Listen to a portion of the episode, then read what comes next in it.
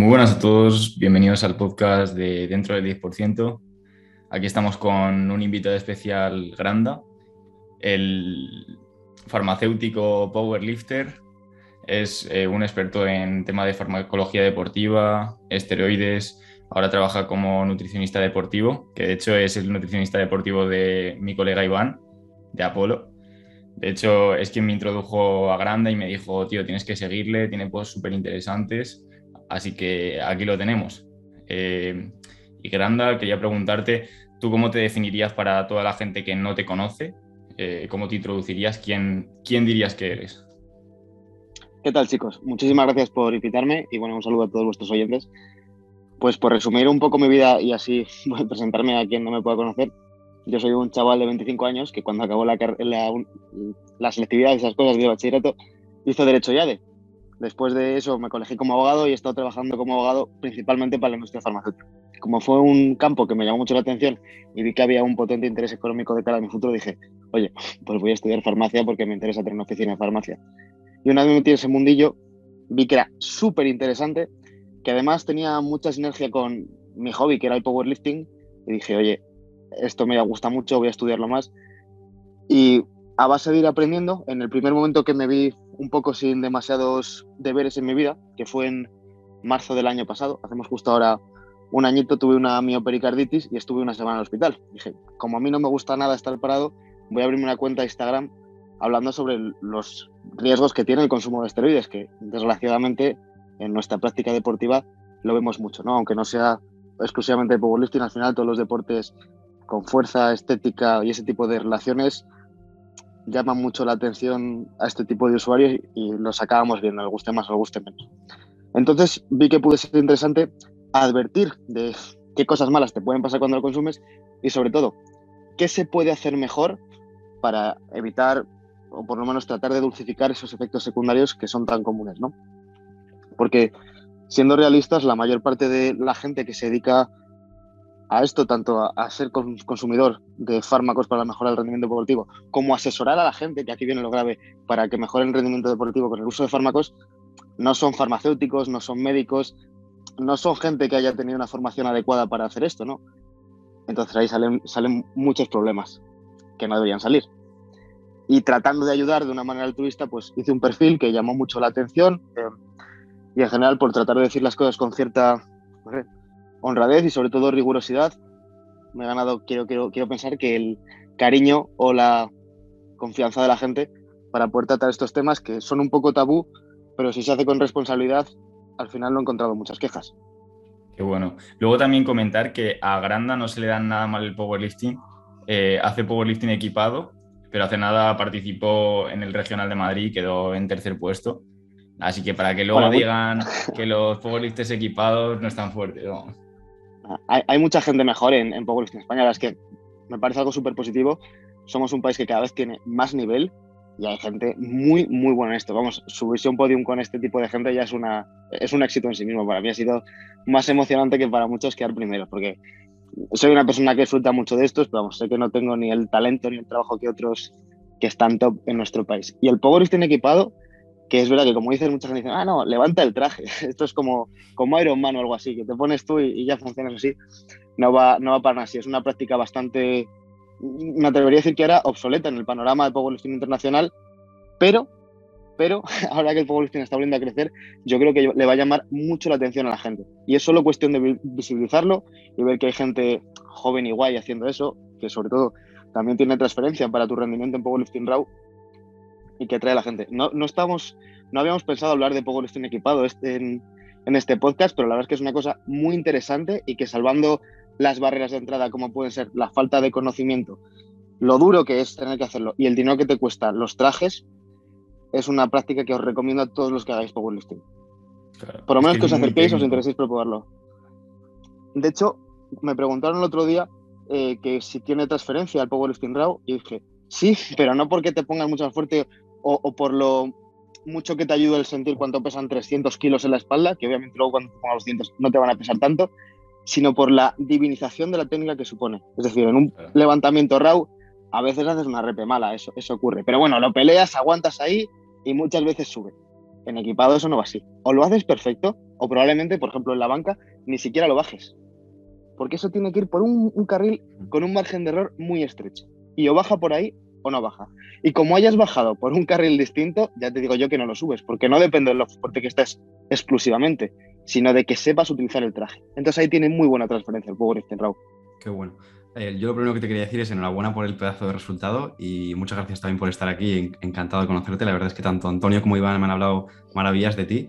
Y quería preguntarte, ahora justo que estamos hablando sobre el powerlifting equipado, si podrías brevemente comentar las diferencias que hay con el, con el RAW para la gente que pueda estar escuchándonos y no, no conozca.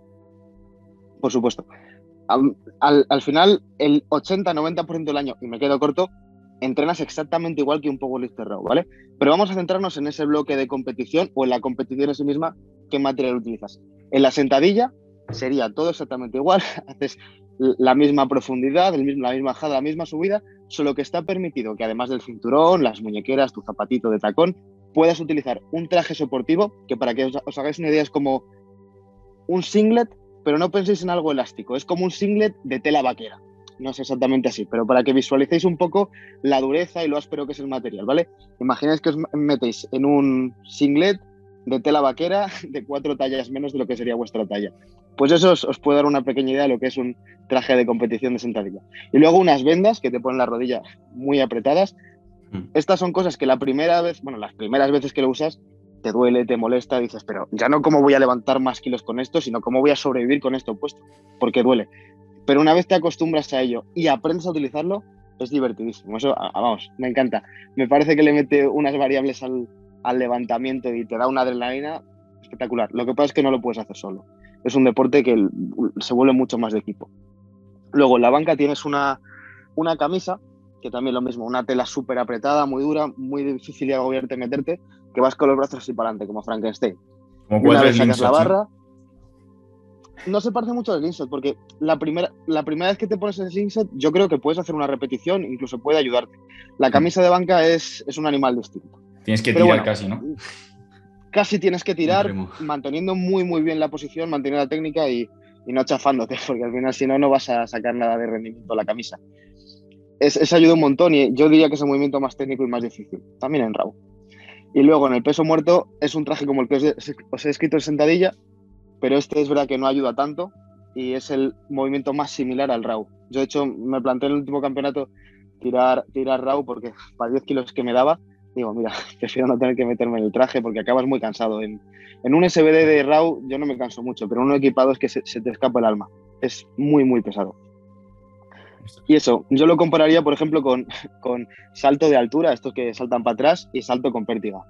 En, en, esencia, consiste en lo mismo el deporte, en saltar una cosa pero el, instrumental que utilizas hace que sea sumamente distinta la, práctica, aunque ya te digo que la mayor parte del año estás trabajando igual que un powerlifter raw y te interesa ponerte igual de fuerte que el otro. Qué bueno. Desde luego es que el powerlifting equipado parece divertido, es decir, ves por ejemplo los entrenos de Westside Barbell que utilizan todo tipo de accesorios como gomas, cajas de todo tipo y tal, y dices, Buah, es que está guay también la manera de entrenar para equipado de ese tipo de, entrenamientos. Bueno, eso lo, lo puedes usar también RAW si quieres. No, yo de hecho no lo uso mucho ni tampoco equipado. Pero, pero sí, para tratar de recrear la curva de fuerza que te hacen los trajes, cosas como las gomas, las cadenas son, son útiles. De todas maneras, ellos usan el, el multiply, el que son como trajes más gordos, con más capas. En, en IPF, que es lo que donde yo compito, te permiten un traje un poco más fino, de una sola capa, el single play que se llama. Ah, vale. Debe ser una sensación parecida, ¿eh? tampoco tiene que ser súper distinto pero yo no me he metido nunca en uno de multiply y, algún kilo extra sí que te da. Ostras, sí, sí, es que encima las técnicas que usan, no sé si en el single play se usa la misma, pero en sentadilla, por ejemplo, de abrir las piernas completamente y echarse muy hacia atrás. No se ve mucho en el, equipado de IPF eso.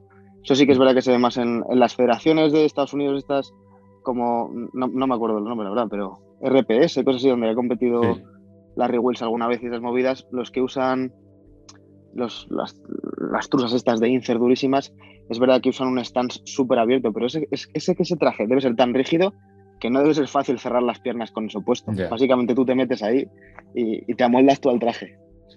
Y luego, sobre el tema del entrenamiento de fuerza, eh, cuéntanos un poco cómo empezaste tú a entrenar y cómo te empezó a interesar el powerlifting o deportes de fuerza. ¿Cuáles fueron, ¿cuáles fueron tus comienzos? Pues yo creo que fue un poco antes de, empezar la carrera, tendría a lo mejor 16, 17 años y me apunté a, bueno, siempre había sido muy deportista, pero no, no, me, no me apasionaban los deportes de equipo, porque al final, aunque me gustaba mucho jugar fútbol y cosas así, tener que depender de que se hiciera un entrenamiento o que hubiera un partido y de coordinarse con gente, a mí me mataba un poco. Entonces empecé a, a correr, a hacer calistenia y cosas así, hasta que descubrí el, el, CrossFit, que justo coincidió con ese boom que hubo. Me apunté al, al, box más cerca que había en mi casa y la verdad es que los entrenamientos no me gustaban mucho, pero había barras, bueno, el material para poder empezar a hacer los básicos y también coincidió con el boom de YouTube, Power Explosive y demás, y dije, pues esto, esto, esto, me encanta. Era un deporte que podía depender solo de mí mismo, cuantificar cuánto progresaba semana a semana, te hacía comer y dormir todo lo que pudieras, era maravilloso. Entonces es una cosa que si te gusta ese estilo de vida te enamora muy rápido. Y desde entonces yo creo que no me saltó ni un entrenamiento, vamos. Llevo 6, 7 años haciendo Power y cada vez me gusta más. Bueno, yo es que creo que sobre todo a la gente así un poco free, que le gusta medir las cosas y tal, depender solo de ti es súper gratificante. Ese es el perfil. Además, vemos que seguro que lo habéis visto que en, la escena de powerlifting la gente es, es, muy distinta, pero comparten unas inquietudes comunes o una manera de ver las cosas que a veces es muy similar. A mí eso me, me ha gustado reconocer en el Power y creo que es por, por cómo te obliga a ser el deporte. Creo que nos ha juntado a muchos parecidos. Muchos locos. También. Sí, el tema de no tener horarios, eso también es muy positivo, porque puedes ir a entrenar cuando quieras. Igual en un deporte colectivo, pff, dependes del equipo, dependes de cuándo toca. Bueno, yo también estoy más a favor de eso. Y sobre, sobre el tema de todos los deportes de fuerza y los esteroides, eh, ¿son los esteroides algo que se usan en todos los deportes de fuerza? Es decir, ¿es necesario utilizar esteroides para llegar al máximo rendimiento? Esa pregunta es capciosa, ¿eh? A ver, Sí, o sea, alguien que. Un atleta de élite de cualquier deporte, no solo es que haya esteroides, era un tío que de base nació el mejor, tuvo unas buenas condiciones socioeconómicas, entrenó adecuadamente, cuando no podía, cuando tenía una lesión, siguió haciendo las cosas bien y ha estado así durante muchos años. Esa es la gente que llega a la élite. Y ese nivel, por supuesto que es un estándar con fármacos. Alguien que haga todo eso y o, no sea tocado por Dios una ayuda a fármacos, simplemente se va a quedar un poco por debajo. Es, muy difícil llegar a un nivel élite mundial en ningún deporte.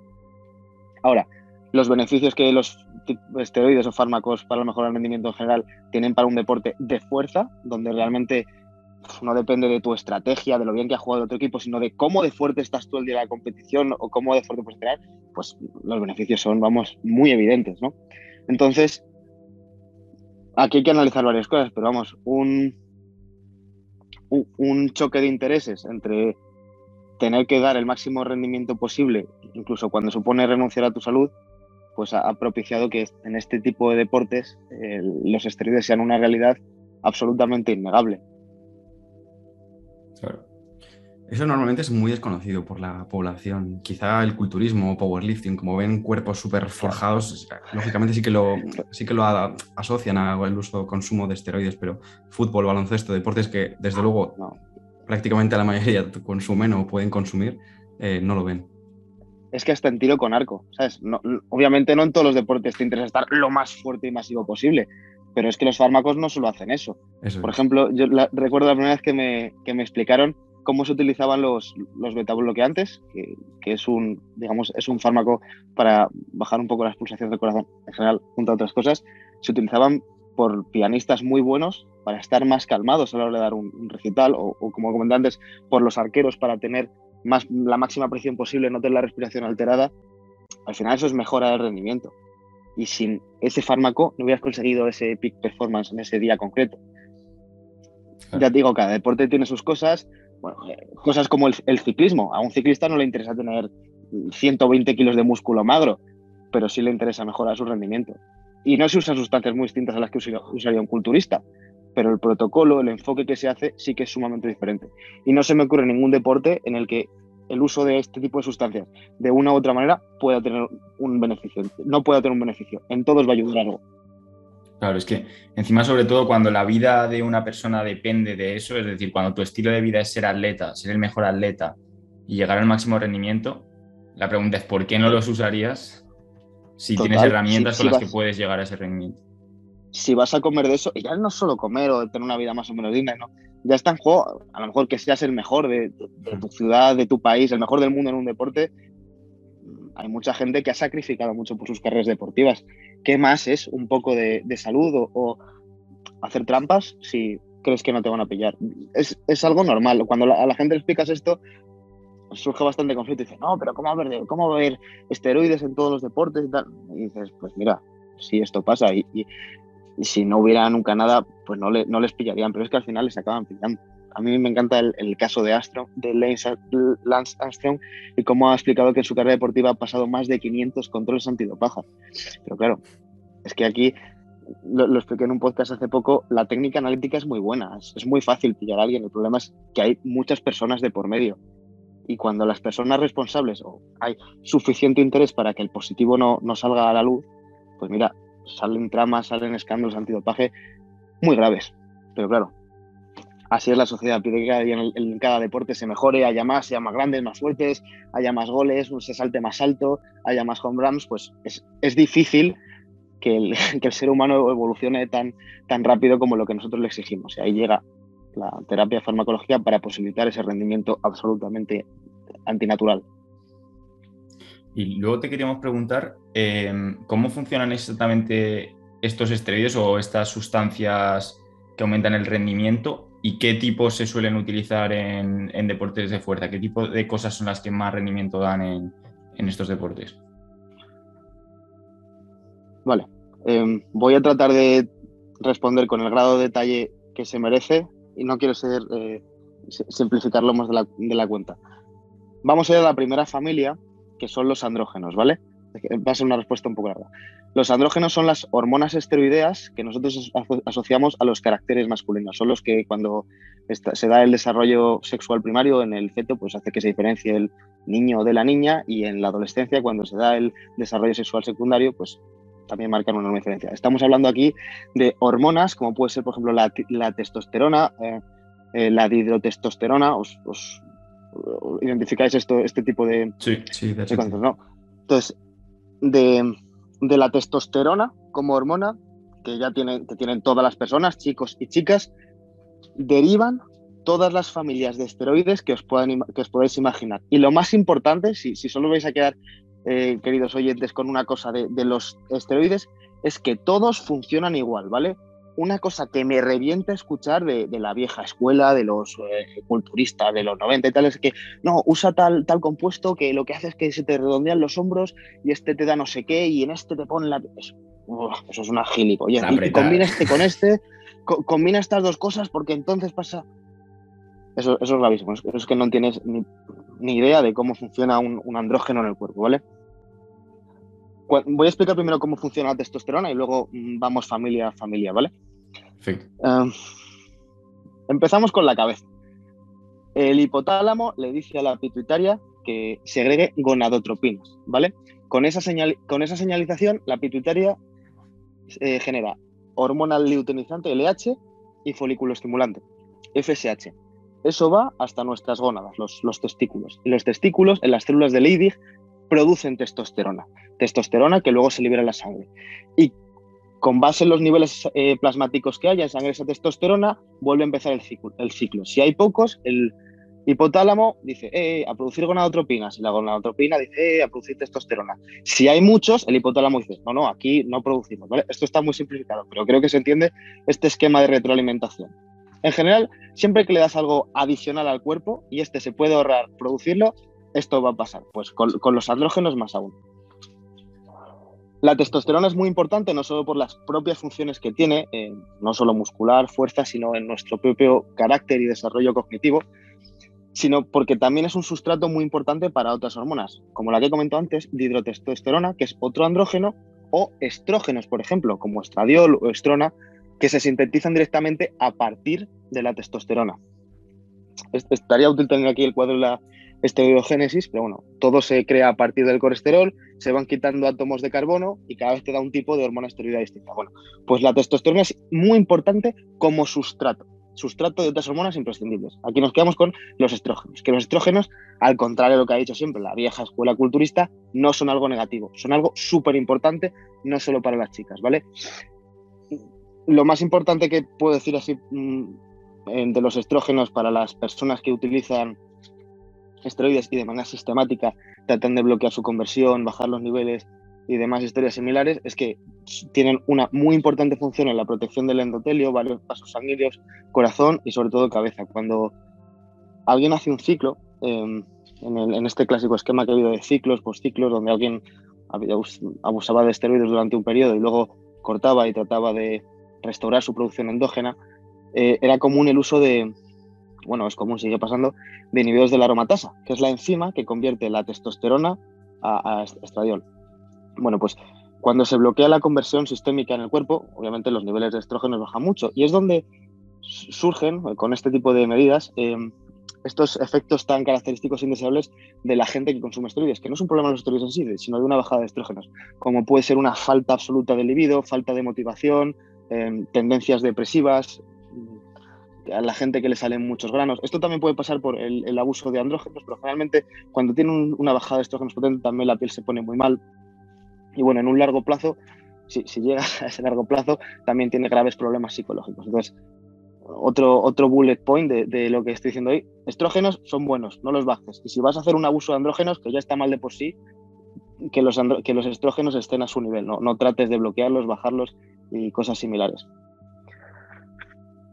Entonces, cuando tenemos la testosterona, que es muy importante como sustrato, bueno, pues a partir de ahí surgen tres principales familias de, esteroides en función de cómo se modifique la molécula de testosterona en, en el laboratorio. La primera es eh, los, los, derivados de la testosterona.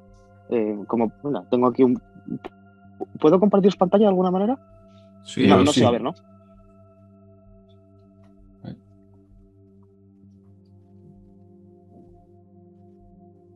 Hacer, sí, igual la grabación. A ver. Mira, a ver ahora. Sí, ahora deberías poder. A ver, estoy buscando. Eh, soy un poco merluzo, pero no sé, perdona. ¿Dónde me debería salir? Abajo está en verde, en medio. Ah, sí, por supuesto.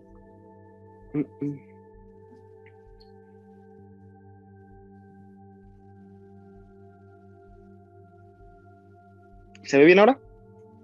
Sí, vemos. ¿Veis mi Instagram? Sí. sí. Vale, estupendo.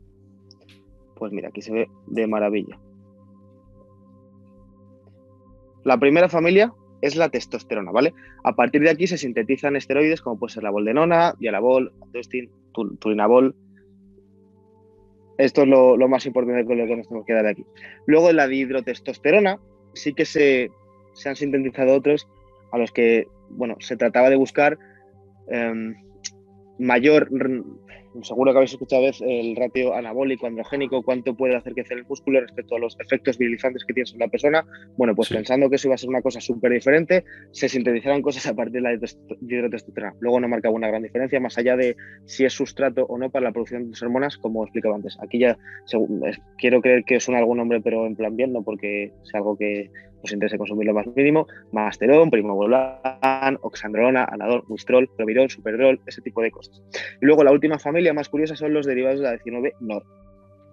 Nandrolona, trembolona, testolona. Vuelvo al zoom.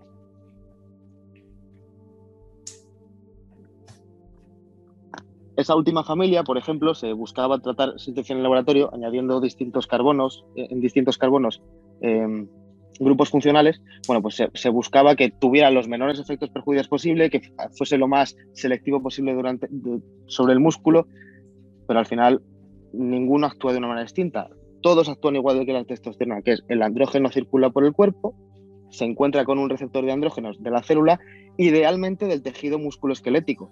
Pero esto no solo pasa así. Cuando tú aportas una dosis suprafisiológica, pues primero va a tener más afinidad por los del músculo esquelético, sobre todo en algunos de estos últimos compuestos que he explicado, pero en última instancia esa selectividad desaparece y va a afectar también al corazón, al cerebro, vasos sanguíneos, a los riñones, y es aquí cuando llegan los problemas.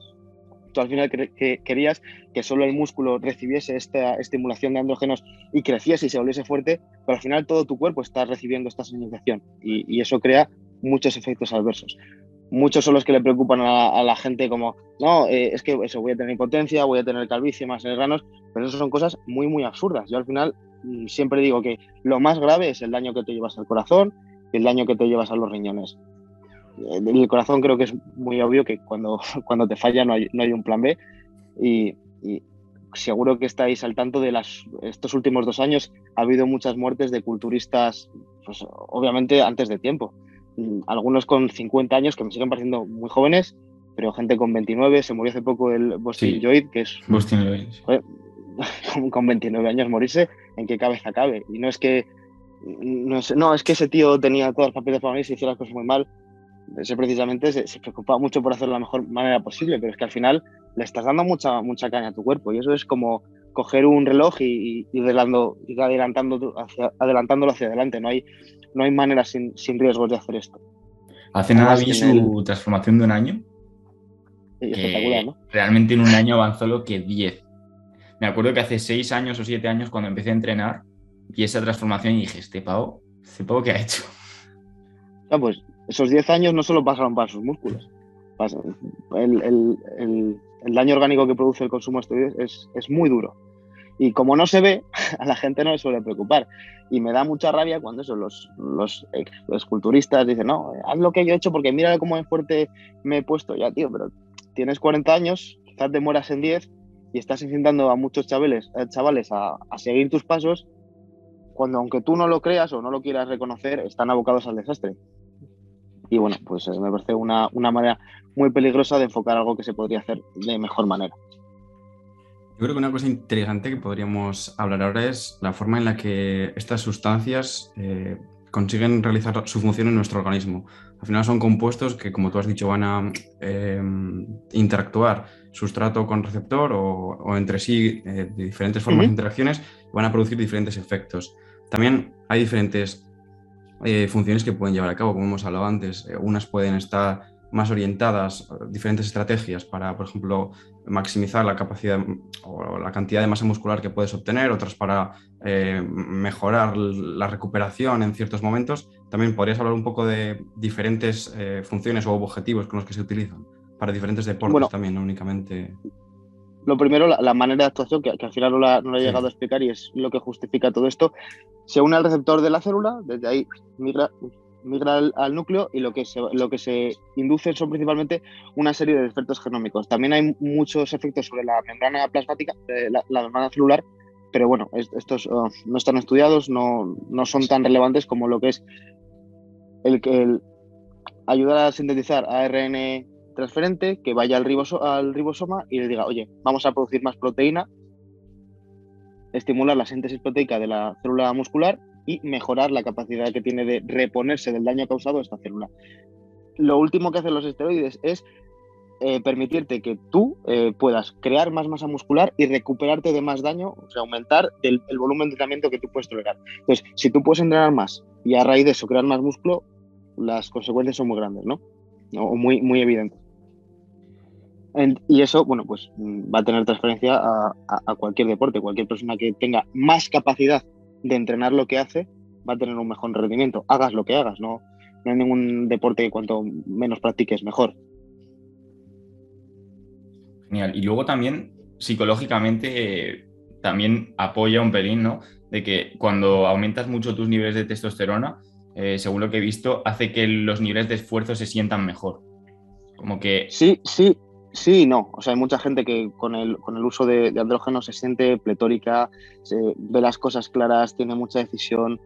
Y hay gente que con el uso, bueno, abuso de andrógenos, no, exclusivamente con la testosterona, pues tiene muy poca capacidad para tolerar eh, los agentes estresores externos. Entonces, aquí hay que poner una balanza. Hay gente que estará mejor y gente que si ya se le hacía difícil sobrellevar la vida cuando era natural, aquí lo va a tener muy difícil. Es decir, los, efectos que tiene tanto en la supresión de producción de neuroesteroides por falta de sustrato, como comentaba antes, como efectos directos que tienen los andrógenos en las estructuras celulares y bueno, el desarrollo, desarrollo cognitivo que tengas, son individuales e impredecibles. Entonces, no podría decir de una manera tan clara el, no, esta persona tiene un mindset mucho más adecuado porque se dopa, porque también tiene papeletas para tener una situación mucho más jodida. Entonces, sí, no es, no es mentira que puede ayudar, pero no es una ayuda clara, segura para todo el mundo. No, no diría, bueno, pues la ventaja que, competitiva que tiene ese tío es por eso. Claro, sí, sí. Como si, por ejemplo, lo que decías, se quedan sin estrógenos. Una persona que, por ejemplo, se quede sin estrógenos no va a poder eh, aprovechar esos beneficios. Claro, e-, efectivamente. Entonces, hay gente, hay, diría que hay más, sobre todo en el mundo amateur, hay más casos de, de fracaso que de éxito, ¿no?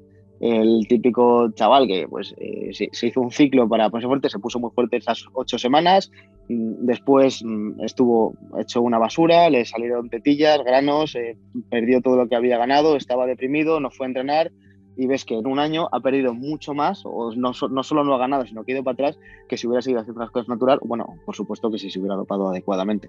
Entonces, yo por lo menos quizás esté un poco sesgado porque a mí me acaba escribiendo la gente que está fastidiada, ¿no? Entonces estoy todos los días viendo gente que ha hecho las cosas muy mal y está, hasta ahora hecho polvo. Y digo, pues a este tío no le ha merecido nada, nada la pena. Por eso, porque usan lo, primero que les llega, lo que le dijo el director del gimnasio, lo que le dijo el tocho de no sé dónde, lo que le dijo un absoluto incompetente. O ahora en Instagram que mm, la gente como está muy tranquila vendiendo y promocionando SANUS como si no estuviera penado por el artículo 362 del Código Penal.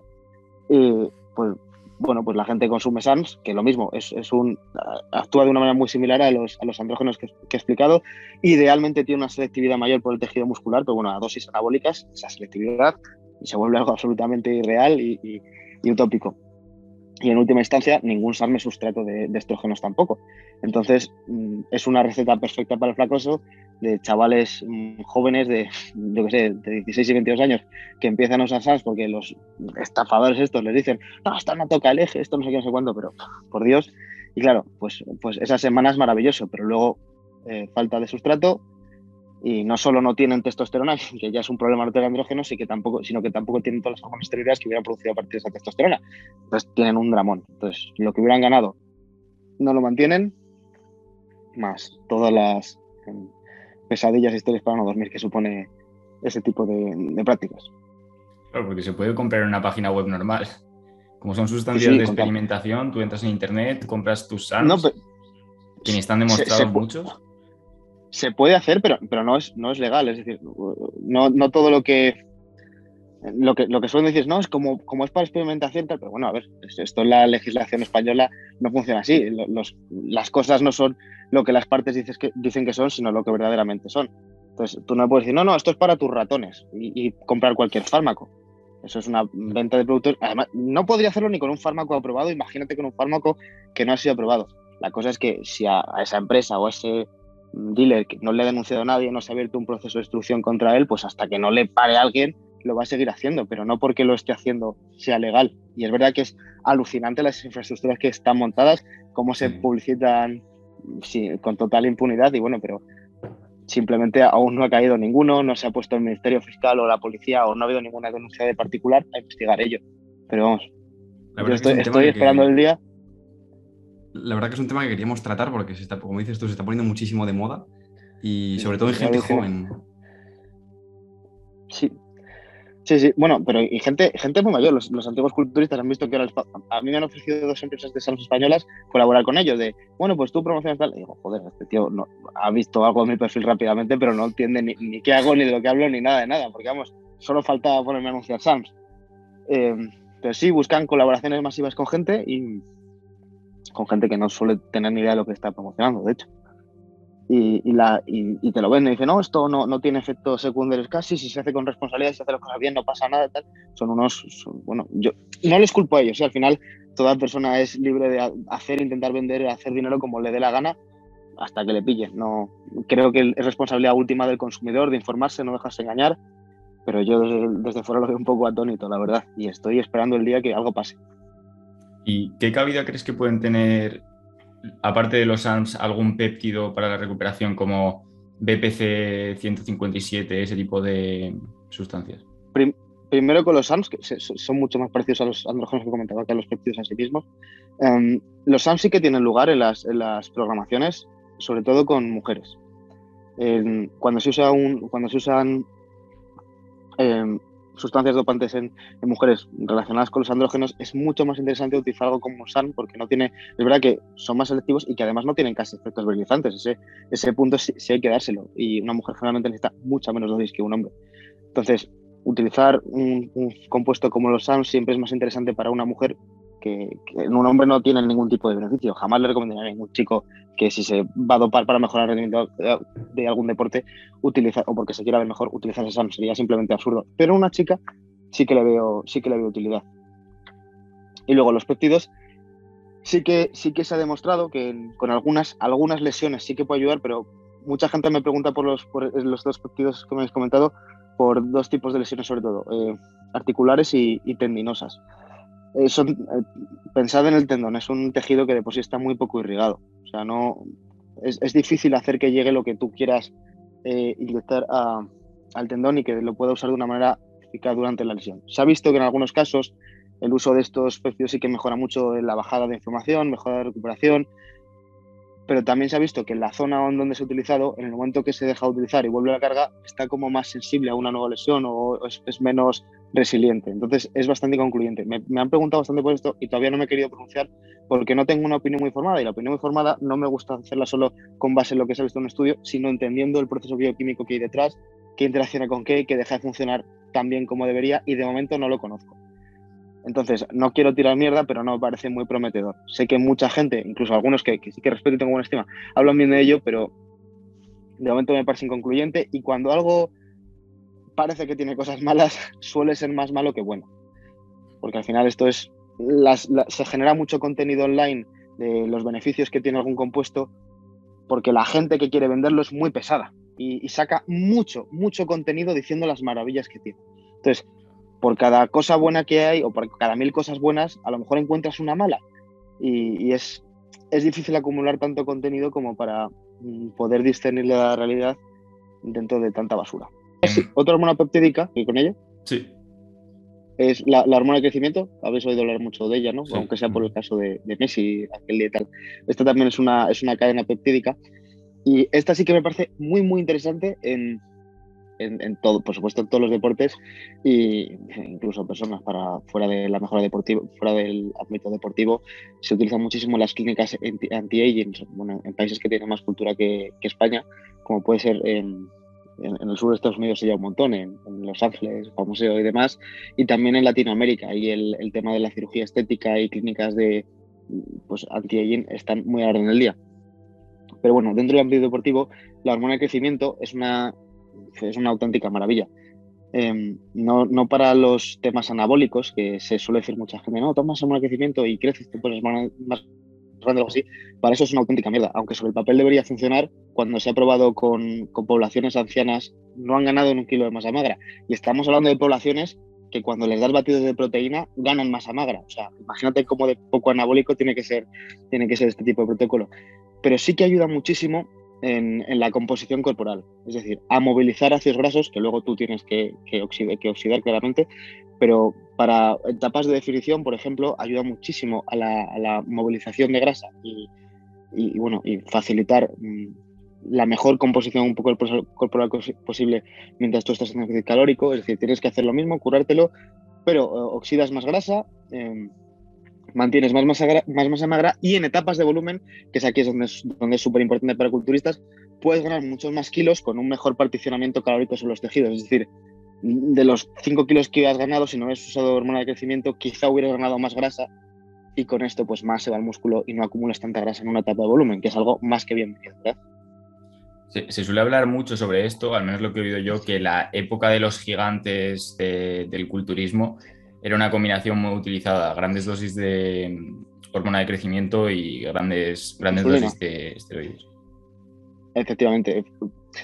No fue una cosa que, en sí misma te haga, grande, pero como digo, es, una llave que te abre la puerta a que abras ese camino hacia pesar esas barbaridades. Entonces, para un tío que ya que estaría empezando ahí los top 110 kilos, 115 kilos magros, ahí es muy difícil ganar peso. Ya no te digo músculo, grasa o, músculo se te va a hacer muy cuesta arriba. Pues el empezar a usar cosas, eh, las más peptídicas, como puede ser la hormona de crecimiento o la insulina, pues abrió la puerta a que entrase más nutriente en la célula en primer lugar y segundo que más fuera a donde nos interesaba que fuera. Creo que ahí abrió, abrió una, una etapa de los más monsters que bueno, a, los, a, los, otros deportistas nadie le interesa llevar el físico a ese, a ese extremo, pero bueno, eh, la ayuda está ahí. Entonces son cosas interesantes y generalmente están muy demonizadas en comparación a los esteroides. Dicen, no, joder, es que ya cuando usas insulina es cuando estás mmm, muy en riesgo de muerte y realmente es algo infinitas veces más seguro que cualquier otro compuesto o, o fármacos que se utilizan en el deporte, tanto la insulina como la hormona de crecimiento. Que se viene utilizando además desde hace muchísimos años, ¿no? La insulina. Es como lo más primitivo.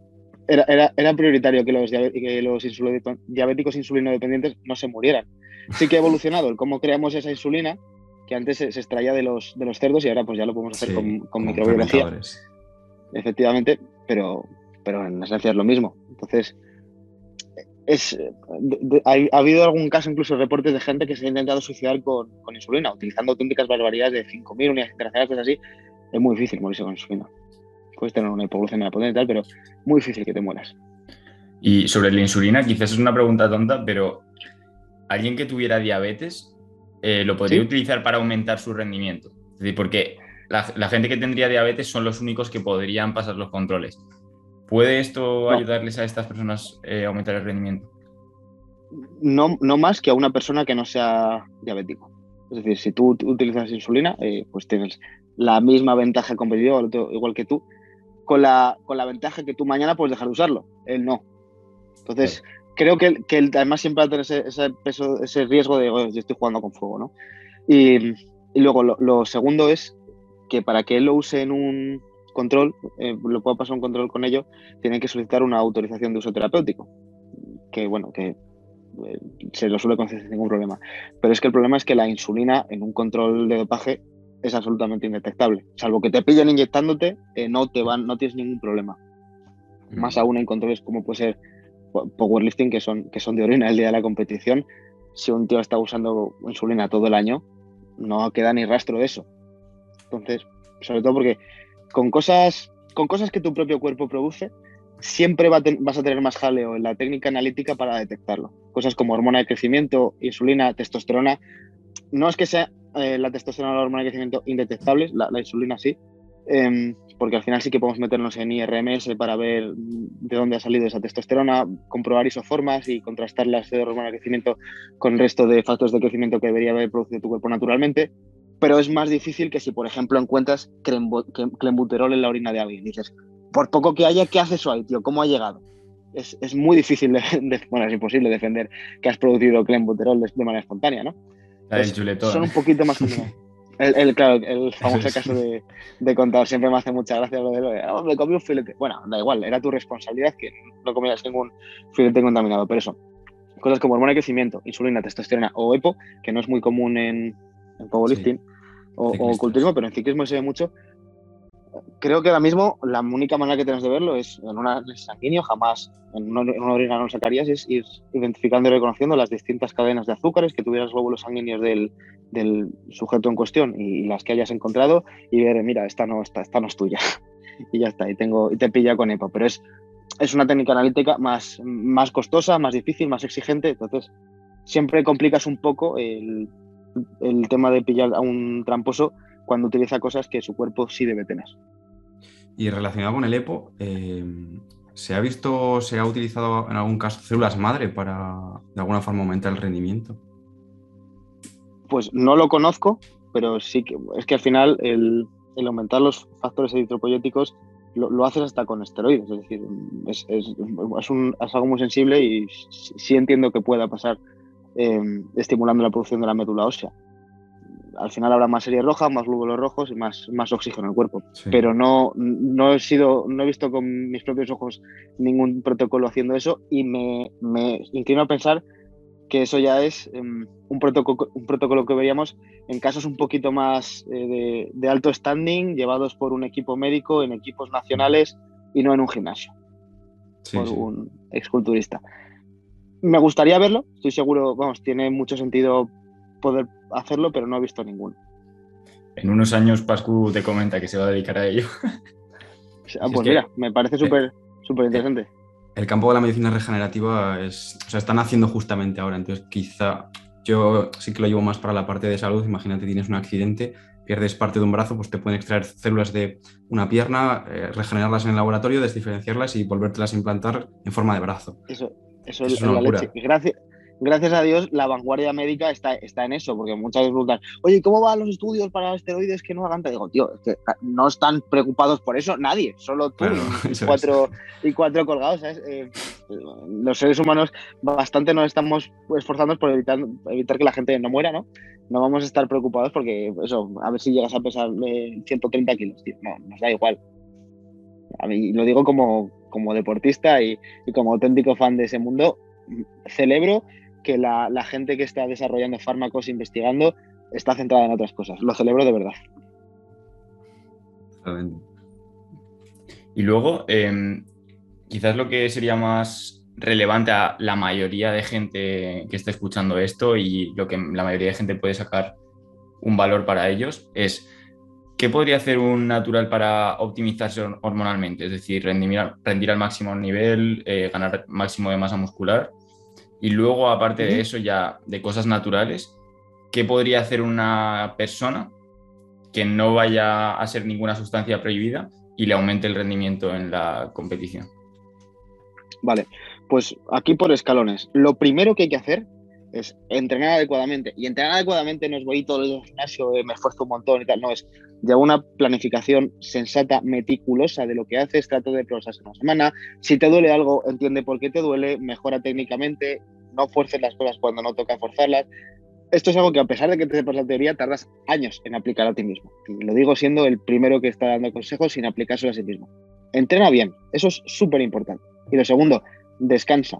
No hay no, es, no creces por lo que haces en el gimnasio, sino por lo que puedes recuperar luego en la cama y en el día a día. Si tú eres una persona que de manera única, sobre todo en, estas edades, es, es, muy normal, pues mira, tengo exámenes, o estudio y trabajo, duermo cuatro horas, duermo seis horas. Pues mira, da, gracias a que estás rindiendo en el gimnasio y mejorando. Tienes que dormir muchas, muchas horas eh, y de manera em, regular, es decir, no vale, bueno, pues hoy me he ido a dormir a las 8 de la, de la, de la tarde pero otro día me voy a las 5 de la mañana y luego recupero un poco la siesta. El cuerpo no, no funciona así, no. Pues si vas muy cansado, echarte una siesta, pero oye, trata de concederte a ti las horas de sueño que necesitas, mm, ser regular con tus ritmos y luego come adecuadamente. Creo que esto es algo que sí que nos preocupamos un poquito todos por ello, cuadramos calorías, cuadramos macros, cuadramos micronutrientes, pero estas tres cosas al, dedillo son cosas que muy poca gente hace. Yo solo veo, bueno, los, los atletas top y tal, pues sí, sabemos que lo hacen, pero la mayoría de gente que me pregunta eso por Instagram, por, por esteroides, me meto sus historias el viernes por la noche y el viernes por la noche están de fiesta. Pues mira, lo siento mucho, pero eso no, es, no, no tienes nada que optimizar. Tienes que quitar primero ese tipo de, de prácticas y si haces todo perfecto de lunes a viernes, pero el sábado te pillas un coma etílico, pues no me, no me preguntes por optimizar cosas, ya sabes qué tienes que hacer primero.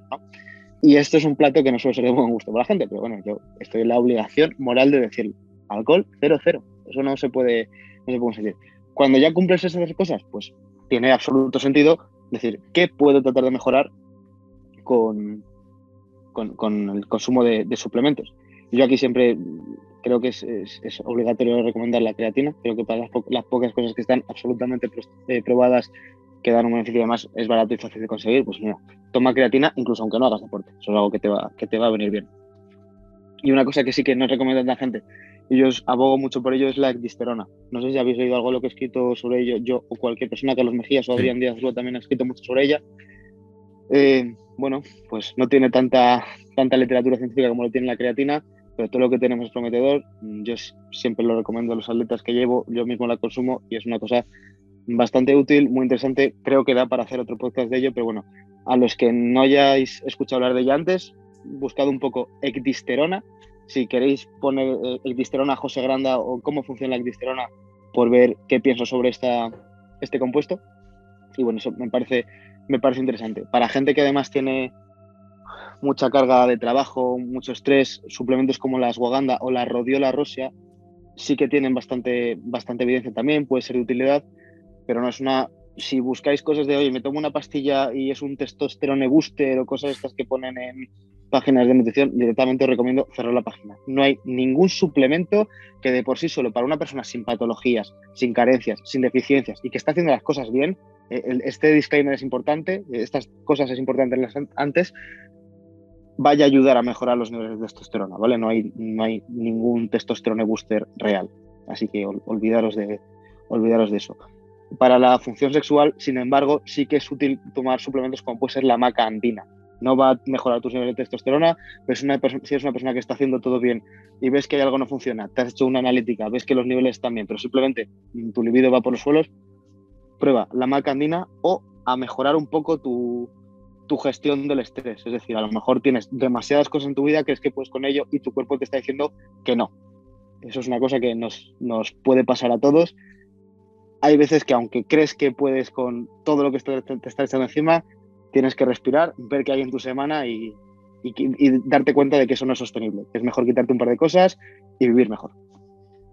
Qué bueno. Sobre, sobre el tema de los suplementos de testosterone boosters, por así decirlo, hace no demasiado me escuché un podcast de Andrew Haberman, que es un neurocientífico de Estados Unidos, que habló de mm, el tonkatalí, Fadoya agrestis y turquesterona. No sé si te suena. La, turquesterona es otro glisteroide como la glisterona que estaba comentando antes, pero estos no funcionan mm, regulando al alza el, sistema de retroalimentación de producción de testosterona que está explicando antes. Tienen efectos em, sobre la membrana de, eh, las células, eh, fosforilación de, ATK y, y, otro tipo de mecanismos. De ninguno de ellos se ha demostrado, o por lo menos yo no he leído ninguno, que actúe mediante la elevación de tu producción de testosterona. Entonces, no lo incluyo ahí. Claro.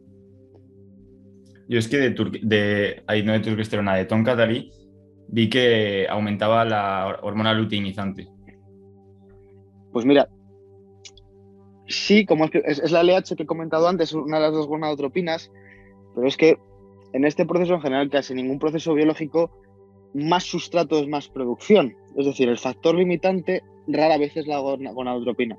En un caso, por ejemplo, de, una persona que haya tenido un, ciclo mal diseñado, tenga una mala recuperación tras este, utilizar cualquier factor que vaya a aumentar las gonadotropinas, tanto LH como FSH, sí que va a tener una mejora en la producción de testosterona. Pero como digo, una persona sana, mm, rara vez va a estar limitada su producción de testosterona por la cantidad de LH que tuviera previamente.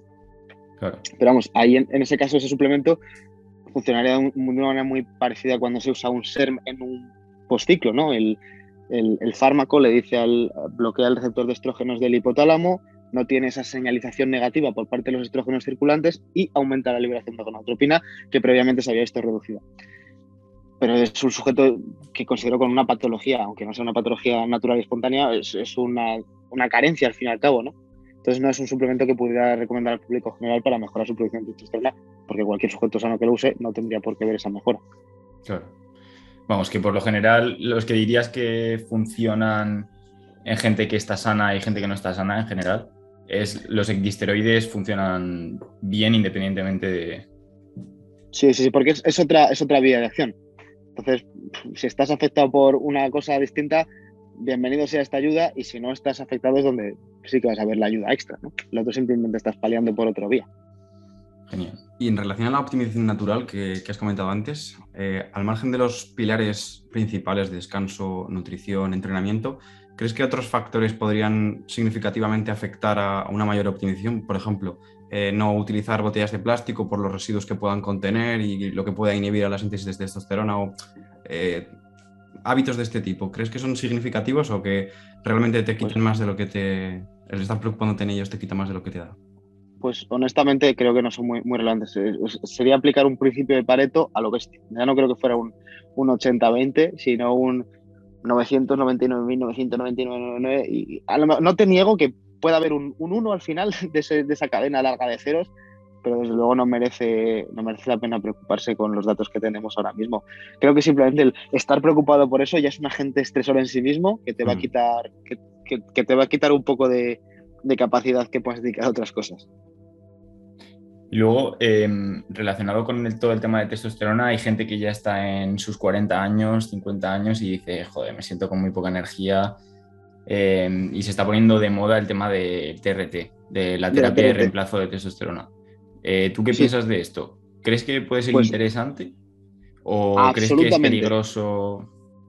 No, absolutamente, absolutamente. El, en una persona que tenga una deficiencia de testosterona, bien por un hipogonadismo primario o secundario o porque la edad es como es y según cumples años los niveles de testosterona caen, me parece mucho más que conveniente tratar de optimizar tu calidad de vida, ya no te digo rendimiento deportivo, calidad de vida, suplementándote con testosterona, suplementándote con, entre comillas, ¿no?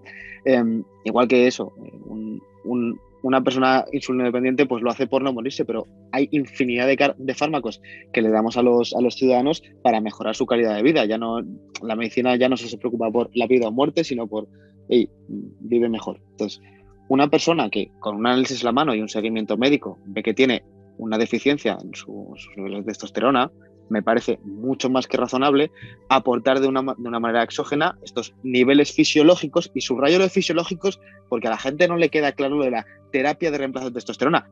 Terapia de reemplazo de testosterona es aportarte los niveles óptimos que hubiera producido tu cuerpo de testosterona en una situación ideal, no meterte un ciclo de testosterona. Es diferente. Y la diferencia ahí está en los números. Cuando, dicen, oye, ¿qué te parece cuando, eh, Granda, eh, ¿me puedes valorar esta TRT que voy a hacer con 500 miligramos de testosterona semanales? ¿Qué, ¿Qué, dices? ¿Cómo que una TRT? ¿Pero de qué vas? Te estás haciendo un ciclazo. TRT diríamos que suele ser 50, ¿no? Algo así. Bueno, dependiendo un poco, pero. no en todas las personas aportar una cantidad de testosterona va a tener la misma, el mismo cambio en sus niveles de testosterona. De 50 a 250 250 ya sería bastante alto, pero 100, 150 veo, veo mucho porque la gente lo que quiere hacer una TRT es para estar en el rango alto. Nadie se mete una TRT para estar en el límite inferior, ¿no? Pero bueno, si con 50 vas bien, sería una tontería aportar más. Es, te, te pone la terapia un médico siempre eh, y, vais de abajo a arriba. Generalmente con, con, poco suele funcionar bien y se nota mucho porque lo utilizan personas que han tenido deprivación de esta hormona. Ya pasan a tener niveles mm, significativos, tampoco tienes que irte al rango altísimo. Y bueno, los inconvenientes de esto, el primero es, muy claro, que es la dependencia. No es un tratamiento puntual de estoy usando unas semanas, me recupero y para adelante. Esto no es así. Esto es un aporte crónico de por vida de esta testosterona. Si ya tenías un problema que producías cero o poca, pues no tienes, no tienes un gran inconveniente en empezar a usar testosterona exógena. Pero mucha gente joven y sana me dice, voy a empezar a hacer una TRT. ¿Por qué vas a, vas a suprimir tu producción natural de testosterona para tener lo mismo que hubieras tenido en una situación sana que entiendo que tienes, ¿no? Si eres una persona enferma, pues bueno, vete adelante con ese tratamiento. Pero en, alguien sano es absolutamente implanteable hacer una TRT. Y la otra cosa mala es que, claro, al suprimir tu eje y la producción de gonadotropinas, también pierdes la fertilidad. Entonces, en una persona de 50 años que empiezas a hacer una TRT, quizá ya no esté preocupada por tener hijos pero una persona de 20, a 20 largos años, 30 años, sí que lo considero en una etapa como, como para que le preocupe tener hijos en un futuro.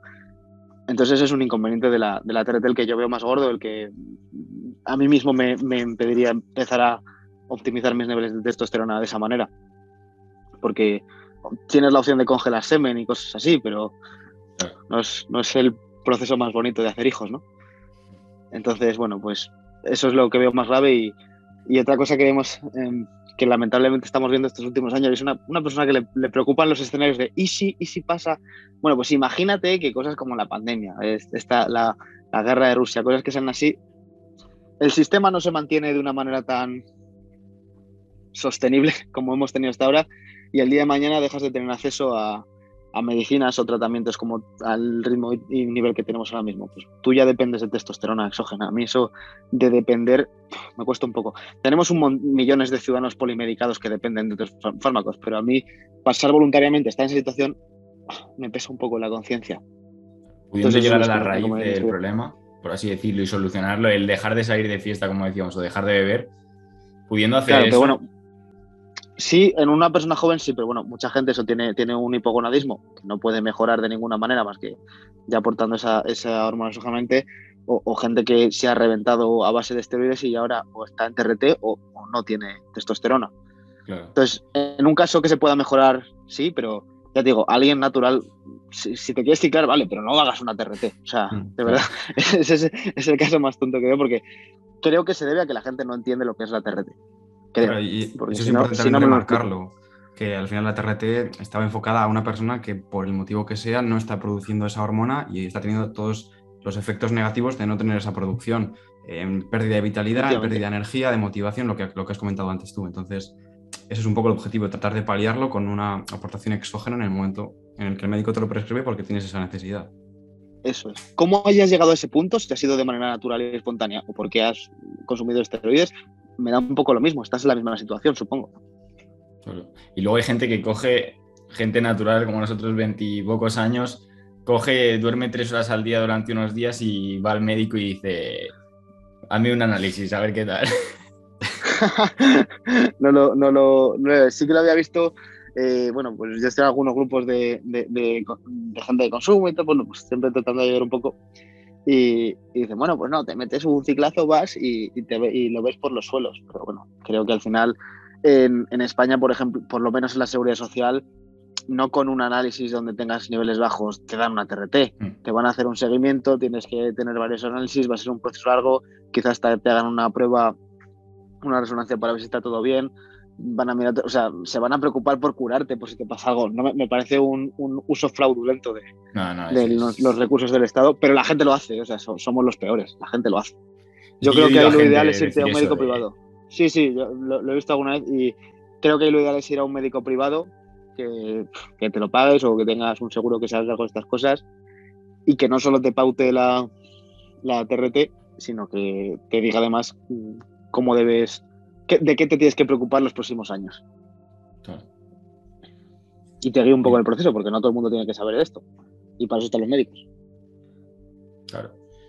Y luego ya eh, yendo a tema de mm, dieta, ese tipo de cosas que también controlas bastante, eh, ¿qué le recomendarías a un atleta para maximizar su rendimiento en cuanto a la dieta? ¿Qué tipo de alimentación sería el óptimo para un atleta, por ejemplo, de powerlifting o un entrenamiento de fuerza? ¿Qué características tendría la dieta? Bueno, lo primero que le digo, que lo comento mucho con, con la atleta de powerlifting, es no te pongas gordo porque sí. La grasa no da kilos, ¿vale? Y mucha gente dice, no, es que tengo que estar en menos 105. Ya, pero te estás metiendo 20 kilos de tocino. El, cuerpo no produce al ritmo que a ti te, apetezca crecer. Haz las cosas bien, ¿vale? No te digo que, tengas que estar rajado todo, todo el año siempre, pero no, no aceleres un proceso que es necesariamente lento. Lo mismo para subir que para bajar. Si tú haces las cosas rápido, lo que vas a estar haciendo ahí es o meter más grasa la que te gusta, la que te gustaría o perder más músculo de lo que te gustaría. Y luego, por lo demás, eh, pues eso, va a ser muy básico, pero controla de una manera exquisita cuántas calorías necesitas en cada momento, ¿vale? Tampoco día a día, pero sí, sí por fases. Encuentra tus calorías de mantenimiento. Si quieres subir, sube unas poquitas calorías, 100, 200 y viendo cómo se asienta el peso. En el momento que dejes de subir al ritmo que te hubiera gustado, que es poco por semana, en torno a un 0,05, 0,1% de tu peso corporal, subes más calorías. Y para abajo lo mismo. Cortas un poquito. La gente que de repente dice, voy a hacer decir, me corto 800 calorías o 1200 calorías, digo, pues córtate un brazo ya directamente si lo quieres perder peso porque sí. Entonces, hay que hacer las cosas con mucha calma y mucha cabeza. Entonces, encuentra siempre el, eso, las calorías que estás necesitando y ajusta eso. Esto, me parece la, piedra angular de la nutrición deportiva. Y siempre para arriba o para abajo. Rara vez, algo que tengas que mantener en una categoría con una competición inmediata, rara vez tiene algún sentido eh, mantenerte en una dieta normocalórica. Esto lo digo para el mejor rendimiento, ¿eh? no para la población general. Que generalmente son consejos eh, sensiblemente. no salud. Claro, sí, no es, no es lo mismo. Y luego, el reparto de macros. Yo siempre recomiendo, dentro de lo que es lo que se recomienda a la población general, una ingesta alta de proteína, en torno a 2, 2,2 gramos por kilo de peso corporal, tanto subiendo como abajo. La verdad es que la mayoría de atletas mantengo las proteínas fijas siempre, salvo que haya una variación muy significativa de su peso corporal, tanto en definición como en volumen, tienen las, las mismas proteínas. Y luego, ya según la persona, eh, hago el reparto de, de carbos y grasas. Yo personalmente siempre tengo las grasas muy, muy, bajas porque mm, rindo muy bien con unos carbohidratos altos, las grasas no me sientan de maravilla y casi toda la ingesta tengo residual o por aceite de oliva. Ahí sí que eh, no, sigo mucho una dieta flexible, en general conmigo con los aletas, pero con las grasas, para las pocas que tomo, sí, miro mucho el perfil lipídico de los alimentos, casi todo que tomo es, aceite de oliva. Y luego, sí, los hidratos es lo que más varía en, en una etapa u otra trato de mantenerlos muy alto, en torno al 70% restante, 80% restante, una vez quitado las proteínas, son hidratos de carbono. Cero miedo, esto lo digo solo para deportistas, no para la población general, cero miedo a los azúcares simples. Aquí cuando dicen que no superan el 10%, pues mira, lo hacen pensando que una persona sedentaria que pasa la vida con el culo pegado al sofá, que no hace actividad, como encima relaciona un consumo de azúcares libres, lo que va a pasar es que va, probablemente tenga una ingesta calórica mucho más alta de lo que necesite esa persona desarrolle sobrepeso y todas las enfermedades relacionadas con el sobrepeso se magnifiquen e intensifiquen en esa persona. Por lo tanto, hay una correlación, que no causalidad, entre consumo de azúcares libres y enfermedades. Pero en deportistas o personas que tienen un perfecto control de su ingesta calórica y que además mm, llevan a cabo actividad, no hay ningún peligro en los azúcares simples. Al final, bioquímicamente hablando, cuando tú vas hidrolizando un hidrato de carbono, todos son azúcares simples. Y lo que tu intestino absorbe son azúcares simples, monosacáridos. Entonces, a la gente muchas veces flipa cuando empieza a entrenar conmigo y les digo, no, mira, de entre entreno te vas a llevar una botella de dos litros de agua y te echas 30, 60 gramos de azúcar. ¿Cómo voy a tomar tanto azúcar? Me voy a morir con tanto azúcar.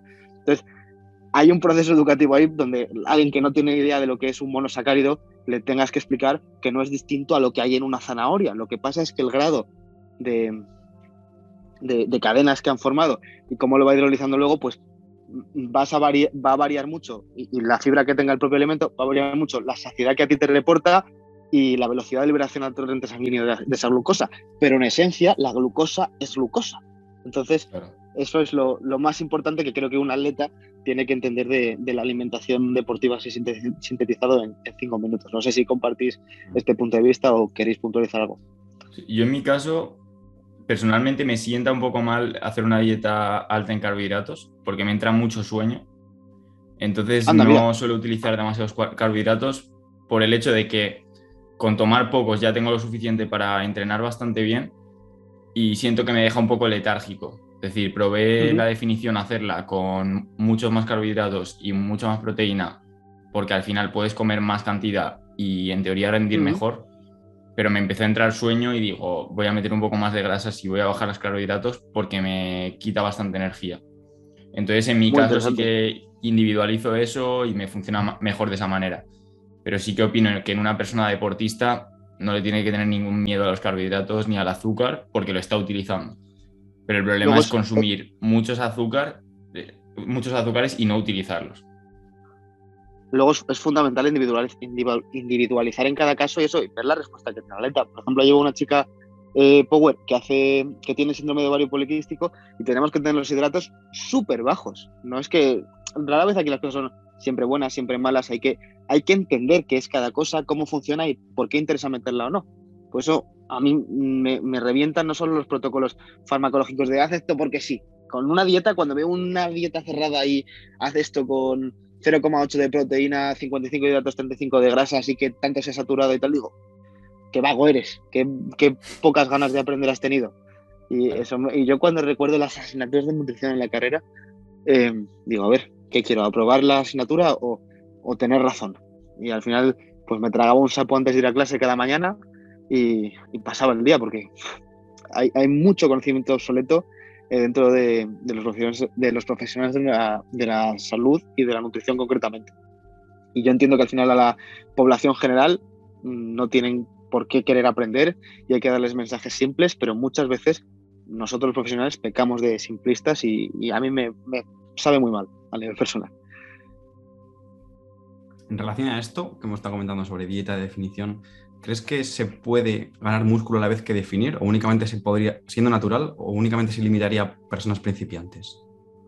personas muy principiantes. En un, en un tío que lleva tiempo entrenando, que tiene una composición corporal óptima, si quieres ganar músculo, no cuentes con hacer una etapa de definición. Ya es difícil ganar músculo de por una etapa de volumen. Hmm. Y, es, difícil definir, ¿eh? pero es una etapa de definición. No quieres hacerlo a sentido contrario. Al final, en, en, en el metabolismo de una persona en todo momento concurren procesos anabólicos y catabólicos, sí, pero cuando queremos llevar a un, forzar un cambio en, un cuerpo que de por sí no quiere crecer o por sí no quiere perder sus reservas de grasa, pues no lo, mm, no lo machaques tú todavía más intentando apretar las torres y decimos, pues mira, ahora mm, prioriza proceso anabólico si trata de ganar masa magra en un, con un 90% de la energía que necesitas. Tío, ¿sabes? No digo que no, va, no sea imposible, al final el músculo se está regenerando, pero no es la manera más inteligente de hacerlo. Y si tú ves a un tío y dice, no, he empezado definición y he ganado 5 kilos de músculo, y es verdad, sospecha. sospecha, porque vamos, es, es, complicado. Y para alguien que empiece a entrenar y está un poco pasado de grasa y se pregunta, ¿qué tengo que hacer primero? ¿Definir y luego ponerme a hacer volumen, hacer mantenimiento o me pongo a hacer un volumen directamente? ¿Qué crees que es lo más óptimo a nivel de...? Pues si, si estás objetivamente pasado de grasa, eh, primero, pues empieza, cambia de hábitos, porque entiendo que no te has puesto así en una semana. Entonces, empieza a hacer deporte, a disfrutar del deporte, empieza a controlar lo que comes, tener conciencia de, las calorías. Y una vez tengas todo esto sentado, veo inteligente que primero bajes un poco grasa, porque en general vas, vas, a optimizar luego todas las demás fases que vayas después, te vas a ver mejor, porque si encima te pones a hacer un volumen ahí, entiendo que probablemente no lo hagas bien, porque ya tienes una relación difícil con la comida, no tienes mucha experiencia deportiva.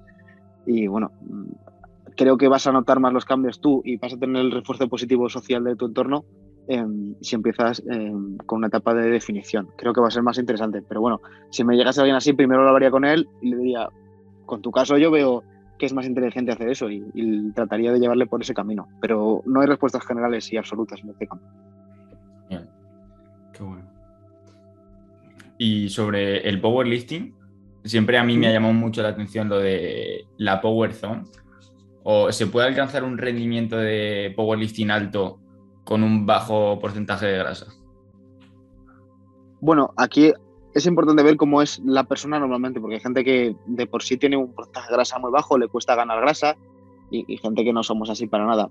Hace más o menos uno o dos años, sobre todo en la cuarentena, hubo mucho, mucho revuelo con la Power Zone, porque si mides unos 70, pues tienes que estar en 93, pero ya como midas unos 74, tienes que irte a 105. Y esto ha proliferado justo lo que os he dicho que está hablando otro día, que estos dos años, los powerlifters de, bueno, de AEP, se han puesto muy gordos, muy gordos. Han cogido, han ido, han ido a una categoría que le han dicho que tenían que, que tenían que ir porque los atletas de élite eh, que miden unos 74 están en 105, pero claro, un atleta de élite que lleva 15 años haciendo powerlifting, tú llevas 3, no pretendas estar en un año en, el peso que estarías después de 15 años, porque esto no funciona. Es lo que he dicho, no se pueden hacer las cosas. Y no porque subas de 80 a 105 vas a tener la, composición corporal, fuerza y masa muscular ideal que te estaban intentando transmitir ese mensaje. No, no critico ese, ese mensaje y lo que, bueno, lo, decían los de RV, lo, lo, comentaron en su día, yo a mí me llegaron por eso, y lo que he visto más gente, pero creo que las personas no lo han entendido del todo y han, ido a llenar las categorías a toda costa. Pero como digo, llenar una categoría de tocino no vale para nada. No vale para nada. Tienes dos trabajos. Primero, subir hasta ahí de mala manera y luego limpiar otra vez eso y luego subir bien. O sea que es, es tirar pies contra, tu tejado. Encima es más contraproducente aún porque te cuesta más aún ganar masa muscular cuando estás pasado de grasa y todo el tema hormonal también se complica. Efectivamente. Entonces, no me parece una decisión inteligente. No lo puedo, no lo puedo avalar. Pues yo creo que ya hemos sí que la compro, ¿eh? pero todo a su tiempo. ¿El qué? Que la Power Zone sí que la compro. Creo que el, atleta de élite en última instancia tiene que llegar ahí, pero después de, hacer de pasar muchos años, no el segundo año que estás compitiendo. Claro, poco a poco. No se puede estar midiendo un 80 en 90 kilos, 10% de grasa a, los dos años de entrenar. si lo haces, creo que sí que se puede estar. ¿En dos años? No, no, en dos años no, en dos años no. Pero en 10, 15 años Sí, sí, sí. Yo, yo no creo en los límites naturales. Bueno, hasta cierto punto. Pero alguien que ha estado entrenando y haciendo todo perfecto durante 10, 15 años puede hacer cosas espectaculares que la mayoría de la gente diría, este se dopa. Y no. Sí. Yo conforme entreno más fuerte digo, no hay límites naturales. Porque tú puedes. O no están donde yo pensaba que estaban. Eso creo que es más preciso. Coger y hacer eh, un esquema de entreno mucho más complicado, meter mucho más volumen de entrenamiento para tratar de ganar, más, ganar masa muscular por así decirlo, hacer cosas un poco más extremas. Y ya te digo yo que ganan masa muscular. Es muy presuntuoso y mediocre decir, no, este no puede estar fuerte, no se puede haber puesto así entrenar Eso es pensar que tú lo estás haciendo todo perfecto y que nadie más puede hacerlo mejor de lo que tú has hecho. nada, ya cada vez lo compro menos. Es verdad que hay mucho falso natural, pero mm, hmm. si alguien es natural, yo por defecto le, suelo creer y pienso que están más lejos de lo que yo pensaba antes de ese límite natural, sin ninguna duda. Sí. Creo que es mejor asumir la mentalidad de esa persona lo ha alcanzado, voy a tratar de hacerlo yo y superarme, hmm. que ya achacar a una persona, decir, tú no eres natural, tú has conseguido eso con trampas, tal. Mm, ya veré a dónde llego, pero yo lo voy a dar todo. Eso lo tengo muy claro.